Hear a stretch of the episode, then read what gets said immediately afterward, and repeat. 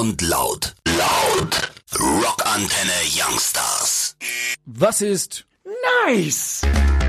Was ist Dank! Was ist dope? Hashtag präsentiert Neues im Netz. Heute mit Froni Kallinger. Sparkassen bieten Bezahlung in Echtzeit an. Wie das Handelsblatt berichtete, können beim sogenannten Instant Payment Beträge von bis zu 15.000 Euro innerhalb von 10 Sekunden eingehen. Dies funktioniert jedoch nur, wenn die Banken beider Kunden den Service anbieten. Andere Banken sollen dieses Jahr nachziehen. Die Kosten pro Sofortüberweisung liegen zwischen 25 und 50 Cent. Nice! Uganda hat eine Social-Media-Steuer eingeführt. Laut Angaben des Deutschlandfunks führte das afrikanische Land Anfang Juli eine Steuer in Höhe von umgerechnet 4 Cent pro Tag auf die Nutzung von Diensten wie WhatsApp und Co. ein. Der Minister für Informationstechnologie, Frank Tumwesabe, hat das Gesetz mit der Begründung verteidigt, dass die ugandische Regierung in diese Verbindungen investiere und sie somit ähnlich wie Wasser und Strom besteuert werden sollen. Oh no! Facebook-Konten müssen nach dem Tod ihrer Nutzer an die Erben übergehen. Das hat der Bundesgerichtshof entschieden. Die Richter begründeten das Urteil damit, dass auch Briefe und Tagebücher nach dem Tod an die Erben weitergegeben werden.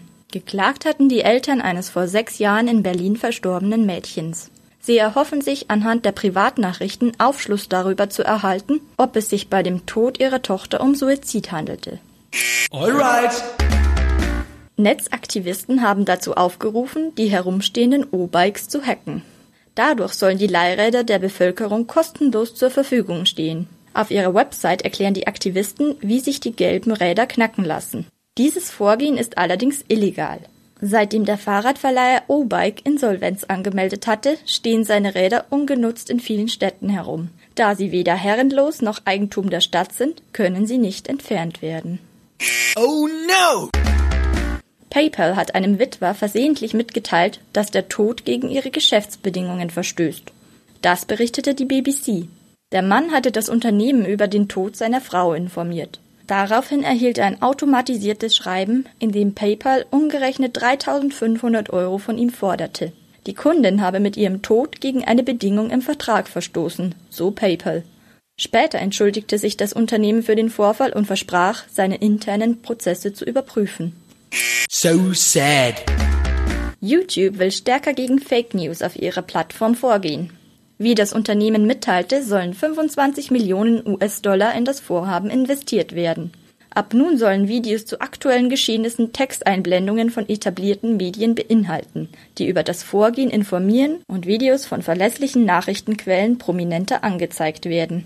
Außerdem will YouTube mit Warnungen darauf hinweisen, dass aktuelle Nachrichtenlagen noch unübersichtlich und nicht alle nötigen Informationen bekannt sind. Bisher waren zum Beispiel aktuelle Videos über Terroranschläge in den Vorschlägen erschienen, die Verschwörungstheorien beinhalteten. Wurde aber auch mal Zeit.